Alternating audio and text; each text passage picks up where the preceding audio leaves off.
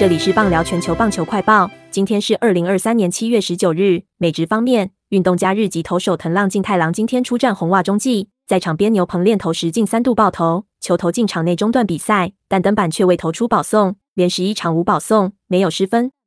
大谷翔平今天先发出赛，交手纽约洋基，即使没有连四场开轰，但第五局扫出三垒安打。据美国数据网站 Codify 指出，大谷翔平成为过去九十一年以来第一位能在球队第九十六场比赛。敲出三十五轰、七支三垒安打的球员。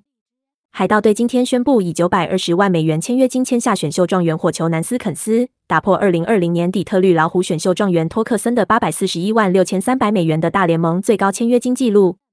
中职方面，富邦悍将今天迎战魏全龙，先发江国豪投到手指受伤，球库上留下血迹，最终仅投一局退场。郭俊霖临危受命登板，后援五局失三分则失。获选单场 MVP，打线相挺，全场敲出十三支安打，中场八比五胜出，取得二连胜。本档新闻由微软智能语音播报，慢投录制完成。